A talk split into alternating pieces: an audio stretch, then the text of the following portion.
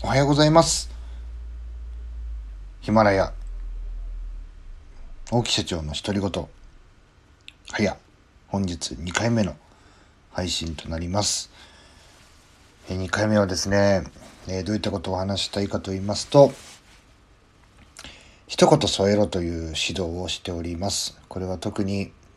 え、電話を受ける、まあ、事務系の仕事をですね。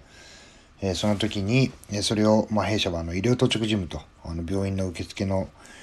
夜間の受付の業務ですねをさせていただくんですけども、まあ、ちょっとその時に、まあ、患者さんに対してもそうですしあとは看護師さんとか、え、ドクターですね、まああのまあ、へりくだってというかですね下に見て言うわけではないんですけどももう私たちの仕事って、え、その時間帯の院内の病院内の業務に関して言えば、まあ、一番楽な、えー、仕事だと思っています。でそこでですね、まあ、もちろんその看護師さん、まあ、医師の方が、まあ、常にこう神経をね張り巡らせて、えー、仕事をされてるわけです。で、まあ、私たちも何かあれば、まあ、お電話して、えー、確認をするっていう機会があるんですけれどもまあこれ何でもそうだと思うんですが、まあ、人その時にねその人が何をしてるかわからないでもしかしたら大事なことをやってる時に電話をかけるという行為でですね、時間を潰してしてしまうと。まあ、集中力を切らしてしまう。まあ、いい流れを断ち切ってしまう。まあ、これ仕事ですって言えば、それまでなんですが、まあ、そこでですね、そうは言ってもという部分で、えー、必ず、えー、僕が指導することは一言添えてほしいと。お忙しいところすいません。今大丈夫ですかと。えー、ダメだよっていう人いないの分かってます。分かってるんですけども、そこを一言ね、添えることで、えー、どんなに忙しい時でも、えー、心を一回ね、こちらにこう向けていただく、また、えー、気遣いですね。僕らの方が、え何もしてない時間、リラックスしてる時間の方が長いというふうに私は見てますので、まあ、その中でですね、忙しい人に対して、え一言ね、え言葉を添えるということをね、もう特に意識してくれと。もうどんな、えー、業務のね、えー、仕事の覚えが遅いとか、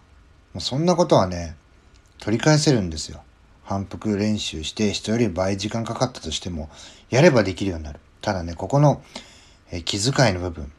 特にね、一言添えるっていう部分に関しては、えー、自分、素の自分っていうのが一番出るんじゃないかなっていうふうに思いますので、社内でもね、その当直ジムに限らず、今電話しても大丈夫かとか、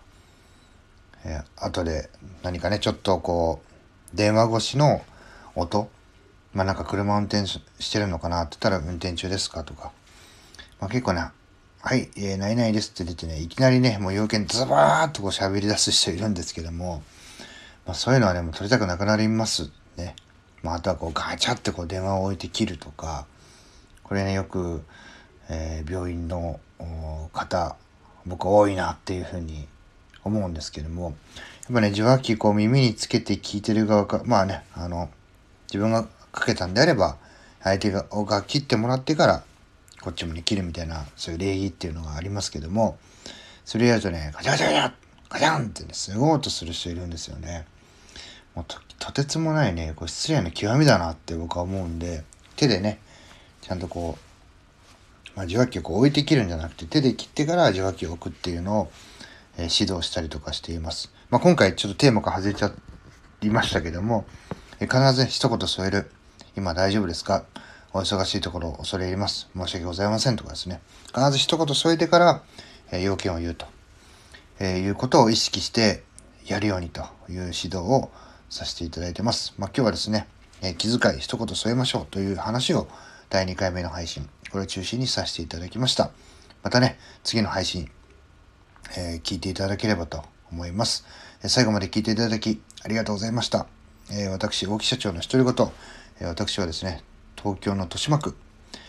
で、え従業員35名の会社を経営しております。医療当直事務、え駐車場機器の施工メンテナンス、あとはですね、新築マンション、え内覧会ですね、内覧会事業、